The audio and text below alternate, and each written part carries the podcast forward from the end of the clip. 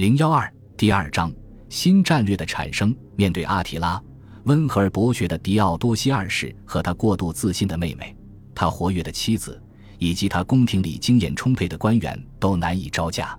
他们不仅缺少对抗匈奴人的有效军事力量，还在其他前线有更紧迫的任务。与以往一样，东罗马帝国面对的最强大的外国势力是萨珊波斯。在波斯皇帝伊斯埃一世统治时期。两国之间的关系格外和平，直到四百二十年，在他的继任者巴赫拉姆五世在位时期，两国关系急剧恶化。虽然这并不是由巴赫拉姆导致的，那时关于亚美尼亚领土的古老争议再次爆发，涉及宗教的新一轮争吵也开始出现。尽管现代历史学家经常将亚美尼亚描述为缓冲国，但有证据表明，对处在两个帝国之间的亚美尼亚各州来说，相对于缓冲作用而言，其自治状态更容易引发冲突，因为两个帝国都在争夺难以统治的纳卡拉人，及那些政治上作为亚美尼亚一部分的狭隘河谷地区的权威统治者。宗教上的争议是新近发生的，又因基督教帝国的东正派好战分子和索罗亚斯德教中的好战激进派的势力急剧上升而激化。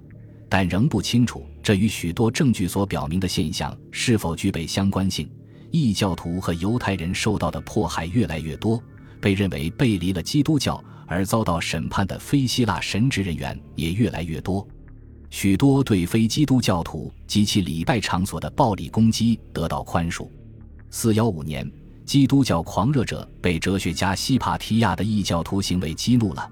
他们把他从马车里拽出，拖到凯撒神庙的教堂，剥去了他的衣服，杀了他，把他的尸体撕成碎片，然后将这些碎片带到其他地方火化。原因是要虔诚尊重这个地方的神圣性。西奥芬尼斯自己也是一个宗教狂热者，并对这种过度的狂热表示谴责。位于波斯帝国首都泰西峰的主教阿巴达斯被崇敬神灵的热情所驱使。但他没有把这种热情用在适当的地方，而是放火烧了火圣殿。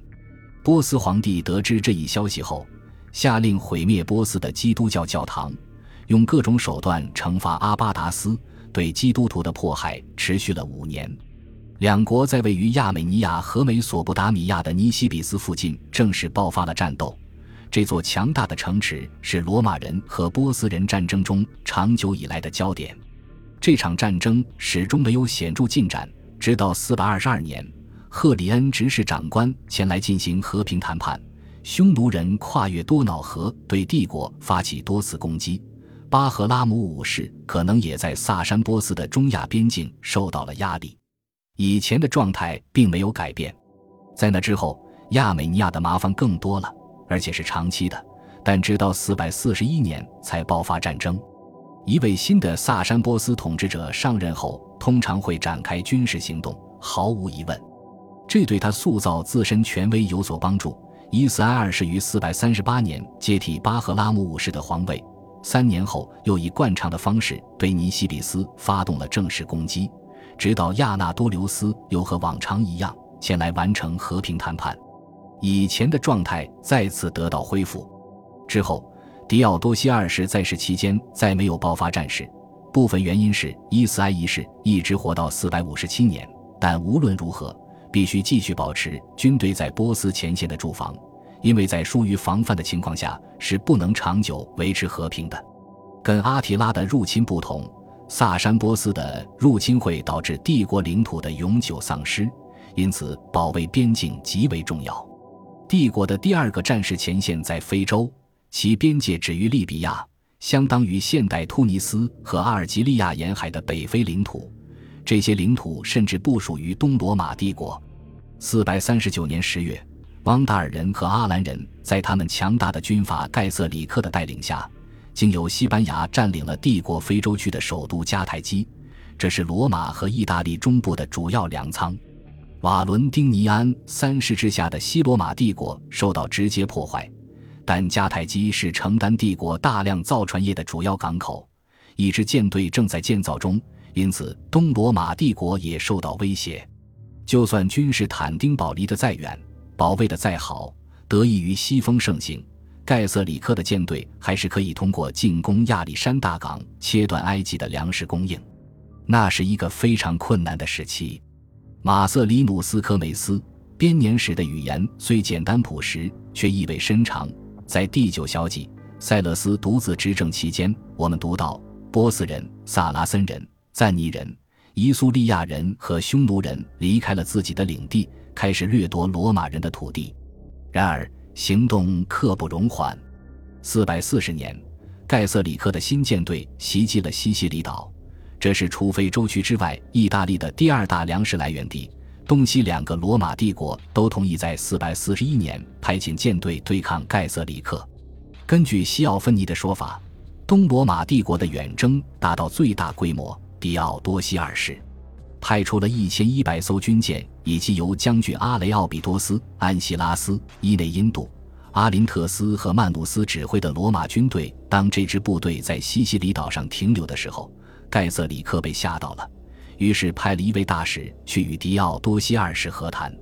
作为自创始以来的五千九百四十二年，第二年的到来解释了大舰队从没有抵达迦太基，而是迅速回到君士坦丁堡的原因。正如我们所说的，当舰队在西西里，在等待盖瑟里克的大使和皇帝命令到来的时候，阿提拉已经洗劫了希腊。但这次出征并没有被浪费，盖塞里克似乎完全被恐吓住了。无论如何，他从来没有袭击过亚历山大港或其他任何东部领地。直到455年，他的军队洗劫了罗马。这次洗劫显然比阿拉里克在410年造成的伤害更大。在《教宗名录》中，利奥一世精华版的《圣徒言行录》说道：“在汪达尔灾难之后，他换掉了所有教区教堂中的神圣银器，熔烧成了六个罐的银水。”君士坦丁大帝曾举起他们，每个罐子重达一百磅。他翻新了圣伯多禄大教堂。对东罗马帝国来说，威吓对于盖瑟里克是有效的，甚至粉碎了他欲征服和洗劫罗马的阴谋。但对阿提拉的威胁却失败了。即使是全力攻击，即使是以西西里一千一百艘军舰的体量对他发起陆地上的袭击，他也不会恐惧。